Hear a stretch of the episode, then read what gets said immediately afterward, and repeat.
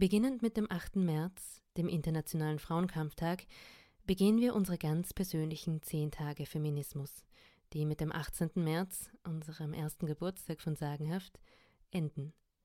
Für diese 10 Tage überlassen wir die Bühne sechs feministischen Frauen aus Österreich, Deutschland und der Schweiz, um aus Adelheid Pops Jugend einer Arbeiterin aus 1909 vorzulesen.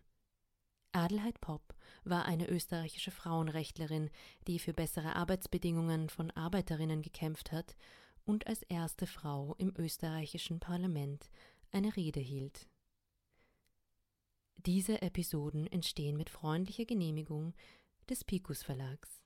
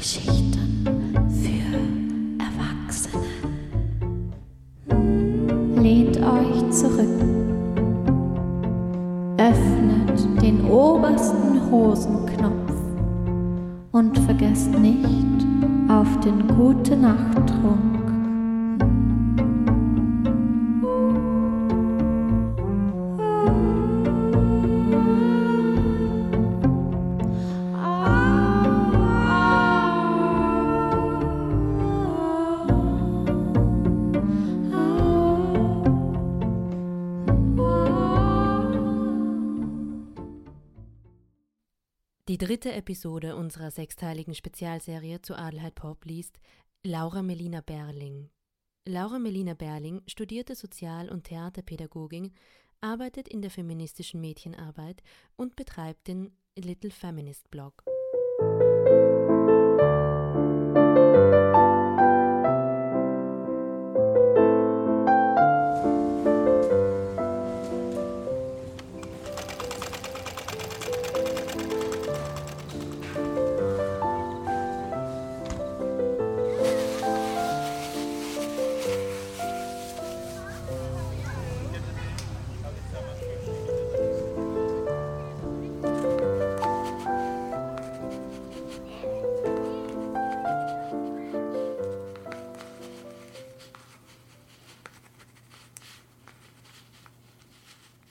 Alles, was ich bisher an Entbehrung, Arbeit und Kränkung durchgemacht hatte, wurde durch die folgenden Zeiten weit übertroffen.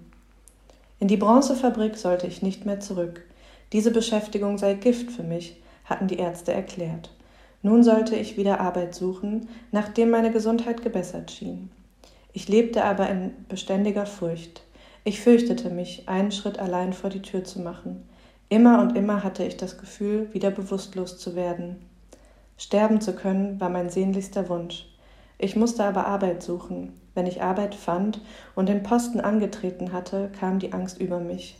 Die Mittagszeit brachte ich jetzt in einem Parke zu. Ich sollte ja viel in guter Luft sein. Dort nahm ich auch meine Mahlzeit ein. Obst und Brot oder ein Stück Wurst. Die gute Nahrung, die mir Ärzte empfohlen hatten. Sie war jetzt spärlicher als früher, da ich ja einige Wochen nichts verdient hatte und der im ersten Schrecken geholte Arzt und die Apotheke bezahlt werden mussten. Die Krankenversicherungspflicht war damals noch nicht eingeführt. In der Bronzefabrik hatte ich nicht bleiben dürfen, weil die Arbeit meine Gesundheit untergrub. Jetzt aber arbeitete ich in einer Metalldruckerei, wo ich eine Presse zu bedienen hatte und wo ich als zuletzt gekommene Arbeiterin das Brennmaterial vom Keller heraufschleppen musste, immer von der Angst gepeinigt, beim Gehen über die schlechten Stiege von einer Ohnmacht befallen zu werden. Ich blieb nur einige Tage dort und fand dann Arbeit in einer Patronenfabrik. Als ich die dritte Woche dort war und mittags auf der Straße ging, wurde ich von Passanten gestützt, als ich zu wanken begann und wieder ohnmächtig wurde. Als die Ohnmacht vorüber war, führte man mich nach Hause zum Entsetzen meiner Mutter. Ich bat sie, mich in das Krankenhaus zu bringen, davon hoffte ich Genesung, wenn sie überhaupt möglich war. Da man sich über mein Leiden nicht klar war, kam ich auf das Beobachtungszimmer in der psychiatrischen Klinik. Ich war mir damals der furchtbaren Bedeutung nicht bewusst, als halbes Kind unter Geisteskranken leben zu müssen. Es war ja, so paradox es klingen mag, die beste Zeit, die ich bis dahin verlebt hatte.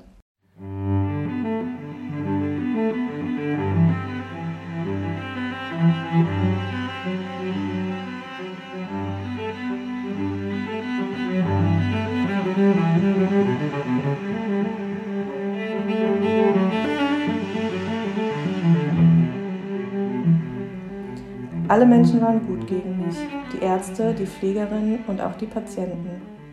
Ich bekam einige Male im Tag gute Nahrung, selbstgebratenes Fleisch und Kompott. Das ich vorher nicht gekannt hatte, erhielt ich öfter. Ich hatte für mich allein ein Bett und immer reine Wäsche. Ich machte mich den Pflegerinnen nützlich, half ihnen beim Aufräumen und bei der Bedienung der im Bett befindlichen Kranken. Ich nähte und strickte an ihrer Handarbeiten. Dann las ich wieder Bücher, die mir einer der Ärzte lieh. Damals lernte ich die Werke Schillers und Alphonse Daudet kennen. Die dramatischen Gedichte Schillers und von den Dramen Die Braut von Messina begeisterten mich am meisten. Auch Formant Junior von Riesler Senior von Daudet machte großen Eindruck auf mich. Mein Leiden, das mich so unglücklich gemacht hatte, zeigte sich im Krankenhaus nicht ein einziges Mal. Ich erholte mich und bekam ein blühendes Aussehen.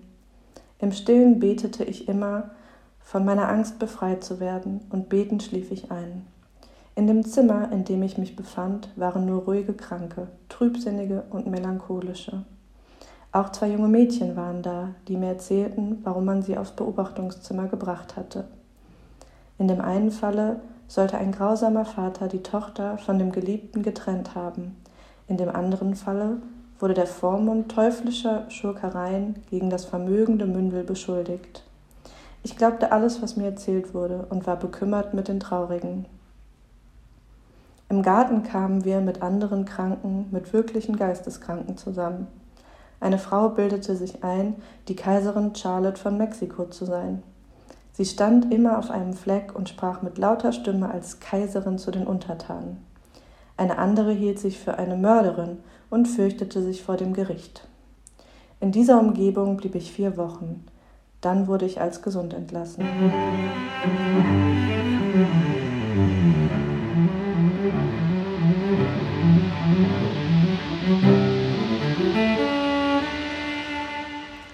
Die Suche nach Arbeit begann von neuem.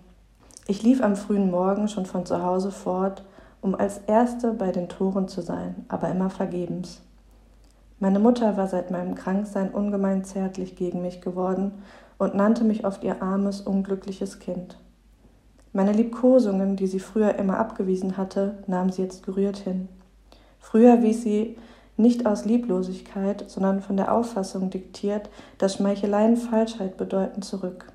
Jetzt wurde sie aber unwillig, weil ich so lange nichts verdiente. Sie musste sich ja so sehr plagen. Tag für Tag, ohne Rast, ohne Ruhe arbeitete sie. Sie arbeitete in einer Weberei. Von den giftigen Farben der Wolle hatte sie Wunden an den Fingern bekommen. Am Arm entstanden schmerzende, eitrige Geschwüre. Sie aber überwand jeden Schmerz und verrichtete ihr mühevolles, schlecht bezahltes Tagewerk. Und sie war keine junge Frau mehr. Im Alter von 47 Jahren hatte sie mich als 15. Kind geboren. Sie war also schon 61 Jahre und hatte in ihrem ganzen Leben noch keinen ruhigen Tag gehabt. Wenn sie keine Arbeit hatte, ging sie mit Seife oder Obst hausieren, um unseren Lebensunterhalt zu verdienen. Es war ihr Ehrgeiz, weder die Mieter noch irgendetwas anderes schuldig zu bleiben. Das war ein besonderer Charakterzug an ihr, von niemandem abhängig sein zu wollen. Und nun hatte sie ein großes Mädel, das ihr eine Stütze hätte sein sollen, und dieses Mädel verdiente nichts. Sie machte mir schwere Vorwürfe und schalt mich, weil sie selber immer verstanden hatte zu verdienen, sollte auch ich es können. Ich fand ja verschiedene Arbeit. In einer Kartonagenfabrik, bei einem Schuhfabrikanten, bei einer Fransenknüpferin, in einer Werkstätte, wo auf türkischen Schals grüne Farben aufgetragen wurden, und noch bei vielen anderen Berufen versuchte ich es. Für eine Arbeit fand man mich nach einigen Stunden entweder nicht geschickt genug oder ich hörte mittlerweile von einer anderen besseren Arbeit und versuchte es dort. Drei Wochen waren so vergangen, als sich die Schwindelanfälle wieder einstellten, denen eine schwere Ohnmacht folgte. Ich ging wieder ins Krankenhaus. Ich war so schwach und erschöpft, dass ich in den Straßen, durch welche wir gingen, allgemeines Mitleid erregte. Oft mussten wir in ein Haus eintreten, damit ich mich auf den Stiegenstufen erholen konnte. Ich kam fiebernd in das Krankenhaus. Die erste Mahlzeit, die ich erhielt, erbrach ich. Doch nach einigen Tagen war alles wieder gut. Ich hatte wieder gute Nahrung und Annehmlichkeiten, die ich sonst nicht gekannt hatte. Da geschah etwas, dessen ganze Furchtbarkeit ich erst in späteren Jahren beurteilen lernte. Eines Tages wurde mir mitgeteilt, dass für mich keine Aussicht mehr sei, gesund und dauernd arbeitsfähig zu werden. Daher müsse ich in eine andere Anstalt gebracht werden. Ich musste mich anziehen, in den Spitalwagen steigen und befand mich nach einigen Minuten in der Aufnahmekanzlei des Armenhauses. Ich war genau 14 Jahre alt und vier Monate. Ich war mir der Tragweite dieser Sache nicht bewusst. Ich weinte nur, weinte unaufhörlich über die Umgebung, in die ich nun gekommen war.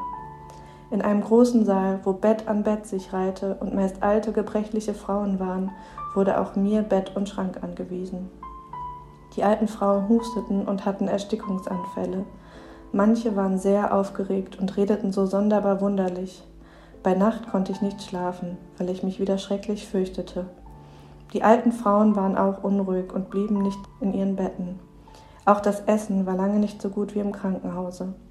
Dann hatte ich nichts zu tun, keine Handarbeit, kein Buch, niemand kümmerte sich um mich. In dem großen Garten suchte ich die einsamsten Wege auf, um weinen zu können. Am fünften Tage wurde ich in die Verwaltungskanzlei beschieden, wo ich gefragt wurde, ob ich denn niemanden habe, der für mich sorgen würde, denn hier könne ich nicht bleiben. Wenn mich niemand übernehmen würde, müsste ich in meine Heimatsgemeinde gebracht werden. Ich kannte meine Heimatsgemeinde nicht, ich war nie dort gewesen und verstand auch die Sprache nicht, die dort gesprochen wurde. Mir war ganz entsetzlich zumute und der Wunsch, doch sterben zu können, kam wieder über mich. Ich stammelte, dass ich ja doch eine Mutter habe, die arbeite und dass ich selber seit meinem zehnten Jahr immer gearbeitet habe. Ich erhielt eine Karte, auf der ich schreiben musste, meine Mutter möge mich schleunigst holen, da ich sonst nach Böhmen gebracht würde. Am nächsten Tag ging ich mit meiner armen Mutter, der nichts Schweres erspart geblieben war, nach Hause. In späteren Jahren habe ich mich oft gefragt, was wohl aus mir geworden wäre, wenn man mich in meine Heimatsgemeinde gebracht hätte. Ich begann auch über das Verbrecherische der bürokratischen Schablone nachzudenken, die mich, ein Kind, ein von frühester Kindheit an durch Arbeit und Hunger um alle Kinderfreuden gebrachtes Geschöpf in ein Haus für Greise und Sieche steckte und die mich, wenn ich wenigstens ein denkender Beamter dagewesen wäre, einem ungewissen, aber sicher für viele Jahre fürchterlichem Schicksale überliefert hätte. Erbitterung fasste mich dann oft, wenn ich mir alles vergegenwärtigte und mir sagte, dass es nur einen winzigen Zufall zuzuschreiben war, dass ich, die dann wieder ein gesundes, arbeitstüchtiges Mädchen war und später eine gesunde Frau, nicht hinausgestoßen wurde in eine Umgebung, die mich auf alle Fälle mindestens als lästige Fremde behandelt hätte. Hätte mich der Beamte nicht auf meinem Spaziergängen im Garten gesehen und einmal angesprochen, da ihm meine Jugend auffiel, so wäre mir wohl viel Schweres nicht erspart geblieben. Nun war ich wieder daheim und sollte jetzt das Weißnähen erlernen. Es wurde eine einmonatige Lehrzeit vereinbart und gestützt auf die Hoffnung, mir damit eine bessere Zukunft zu ermöglichen, zahlte meine Mutter gerne das geforderte Lehrgeld. Ich kam wieder zu einer Zwischenmeisterin, die eine Anzahl Mädchen beschäftigte. Der Herr Gemahl arbeitete nichts. Er brachte die meiste Zeit im Kaffeehaus zu und ließ sich von seiner Frau den Unterhalt verdienen. Die Frau nützte die Mädchen unglaublich aus. Ich sollte in vier Wochen das Weißnähen erlernen. Was tat ich aber stattdessen? Meine Mutter hatte, um mich für den besseren Beruf gehörig auszustatten, Opfer gebracht, die für ihre Verhältnisse ganz ungeheure waren. Sie hatte dafür gesorgt, dass ich mich gefällig anziehen konnte, hatte das Lehrgeld im Voraus erlegt und ernährte mich durch vier Wochen. Und ich? Ich wurde als Kindermädchen verwendet. Ich spürte meine Arme nicht mehr, so viel musste ich das kleine Kind der Lehrfrau herumtragen. Ich musste stundenlang spazieren gehen, damit die anderen durch das Kindergeschrei nicht behelligt würden. Ich musste einkaufen gehen, Geschirr waschen und sonst noch allerlei machen, was mit dem Beruf, den ich erlernen sollte, nichts zu tun hatte. Erst zu Beginn der vierten Woche fing ich an, Knopflöcher auszunähen, Säumchen zu legen, Volants zu ziehen und endlich durfte ich mich an die Maschine setzen, um auf Papier die ersten Nähte zu versuchen. Das Treten brachte ich ja zusammen und das war nun meine Kunst. Damit sollte ich jetzt meinen Lebensunterhalt erwerben und meiner Mutter vergelten, was sie für mich getan hatte. Die gute Lehrfrau hatte aber nicht die Absicht, mich bei ihr arbeiten zu lassen, um mir wenigstens jetzt noch beizubringen, was sie mich zuerst nicht gelehrt hatte. Ganz im Gegenteil war es ihr darum zu tun, wieder ein anderes Mädchen für ihr Kind verwenden zu können und dafür noch Geld zu erhalten. Mit der Angabe, sie habe keine Arbeit und könne mich nicht beschäftigen, wurde ich weggeschickt. Meine Mutter wollte sich das nicht gefallen lassen, sie verlangte ihr Geld zurück oder Nachholen der Lehrzeit aber schließlich war jede Stunde, die sie auf diese Unterhandlung verwendete, Arbeitsverlust und damit auch Geldverlust. So musste ich nun auf die Suche gehen, um als Weißenheerin Beschäftigung zu finden. Arbeit hätte ich wirklich gefunden, aber beim ersten Stück, das ich in die Hand bekam, sah man, dass ich nichts konnte und damit war es zu Ende. Ich musste nun wieder Arbeit nehmen, wo ich welche bekam. Um aber wieder dauernde Arbeit zu bekommen, redete die Mutter mit meiner ersten Lehrfrau, die mich auch wieder aufnahm. Es war aber ein besonders schlechtes Jahr, da sich die Damenmode in andere Richtungen entwickelte. Die tote Saison, die sonst erst knapp vor Weihnachten begann, fing diesmal schon im November an. Zuerst wurde nur um einige Stunden und Tage weniger gearbeitet. Vier Wochen vor Weihnachten stockte aber alle Arbeit.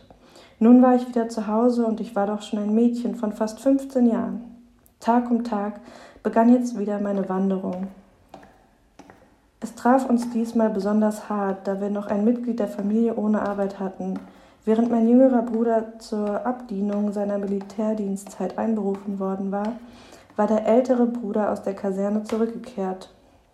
Er war fast entblößt vom Notwendigsten, war ohne einen Kreuzer Geld, hatte aber dafür große Esslust. Und es war so schwer, Arbeit zu finden, obwohl er bereit war, jeden Beruf zu ergreifen. Vorübergehend wurde er beschäftigt, aber er fand nichts Dauerndes. Und er sollte uns eine Stütze sein. Wir hatten uns auf seine Heimkehr gefreut. Da lag er nun, der gesunde, kräftige Mensch, nachdem er drei Jahre Kaiser und Vaterland gedient hatte und musste sich von einer alten Mutter und einer Schwester, die noch halb Kind war, mit schmalen Bissen ernähren lassen.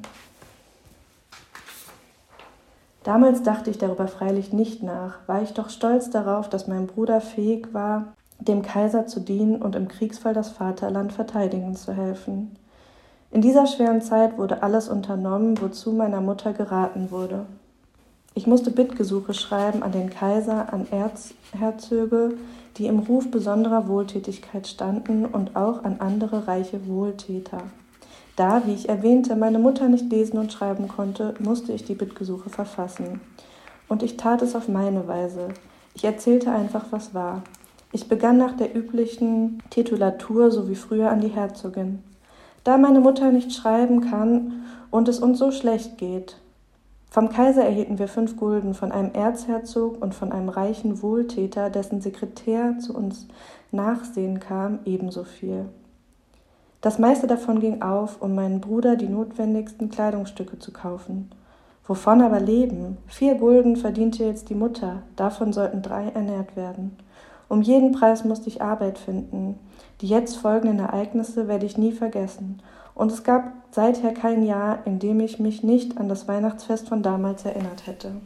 Es war ein kalter, strenger Winter, und in unsere Kammer konnten Wind und Schnee ungehindert herein. Wenn wir morgens die Tür öffneten, so mussten wir erst das angefrorene Eis zerhacken, um hinaus zu können, denn der Eintritt in die Kammer war direkt vom Hof und wir hatten nur eine einfache Glastür. Die Mutter ging um halb sechs Uhr von zu Hause fort, da sie um sechs Uhr zu arbeiten begann. Ich ging eine Stunde später Arbeit suchen. Bittschön um Arbeit, musste wieder unzählige Male gesagt werden. Fast den ganzen Tag war ich auf der Straße. Fast den ganzen Tag war ich auf der Straße. Heizen konnten wir daheim nicht. Das wäre Verschwendung gewesen. So trieb ich mich auf der Straße, in den Kirchen und auf dem Friedhof herum. Ein Stück Brot und ein paar Kreuzer, um mir Mittag etwas zu kaufen, bekam ich mit. Das Weinen musste ich immer gewaltsam zurückdrängen, wenn meine Bitte um Arbeit abgewiesen wurde und ich aus dem warmen Raum wieder hinaus musste. Wie gern hätte ich alle Arbeit getan, um nur nicht zu frieren zu müssen. Im Schnee wurden meine Kleider feucht und meine Glieder erstarrten, wenn ich stundenlang herumging. Dazu wurde meine Mutter immer unwilliger, der Bruder hatte Arbeit gefunden, Schnee war gefallen, da wurde er beschäftigt. Freilich für so geringe Bezahlung, dass er sich kaum selbst ernähren konnte. Nur ich hatte noch keine Arbeit. Selbst in den Zuckerwarenfabriken, von denen ich angenommen hatte, dass sie um die Weihnachtszeit viele Arbeitskräfte brauchen würden, erhielt ich keine Beschäftigung. Heute weiß ich, dass fast die ganze Weihnachtsarbeit einige Wochen vor den Feiertagen getan ist, dass Wochen vorher die Arbeiterinnen Tag und Nacht arbeiten müssen und dass sie knapp vor den Feiertagen ohne Rücksicht entlassen werden. Damals hatte ich noch keine Ahnung von der Arbeit, wie sich der Produktionsprozess abwickelt. Wie fromm und gläubig betete ich in der Kirche um Arbeit. Ich suchte besonders berühmte Heilige auf. Ich ging von Altar zu Altar, kniete auf den kalten Steinfliesen nieder und betete zu Maria der Jungfrau, zu Gottesmutter, zur Himmelskönigin und zu vielen anderen Heiligen, welchen man besondere Macht und Barmherzigkeit nachrühmte. Ich gab meine Hoffnung nicht auf und entschloss mich, eines Tages die paar Kreuzer, die ich für mein Mittagessen hatte, in den Opferstock für den heiligen Vater zu werfen. An demselben Tag fand ich eine Börse mit zwölf Gulden. Ich konnte mich vor Glück kaum fassen und dankte allen Heiligen für diese Gnade. Dass vielleicht ein anderer armer Teufel durch den Verlust der Börse zur Verzweiflung gebracht wurde, kam mir nicht in den Sinn. Zwölf Gulden waren für mich ein so hoher Betrag, dass ich gar nicht auf den Gedanken kam, ein armer Mensch könnte ihn verloren haben. Von einer Verpflichtung, Funde an die Polizei abzuliefern, wusste ich nichts. Ich sah nur die gnadenspendende Hand meiner Heiligen in der am Wege liegenden Börse.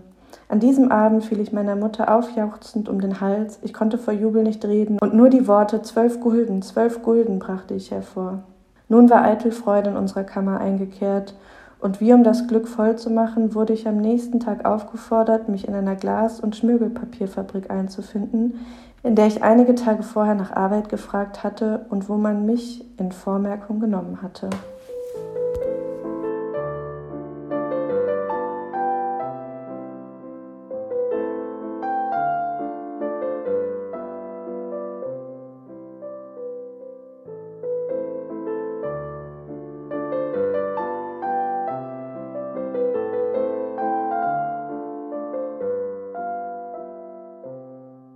Podcasten ist schon recht viel Arbeit. Wenn ihr sagenhaft unterstützen wollt, dann schaut doch auf unserer Steady-Seite vorbei. Dort könnt ihr uns mit einem kleinen Betrag monatlich unterstützen, wenn ihr wollt. Keine Sorge, sagenhaft bleibt weiter gratis, aber wir freuen uns über jeden, der uns dabei hilft, das auch weiter so zu machen. Also einfach auf steadyhq.com vorbeischauen und nach sagenhaft suchen.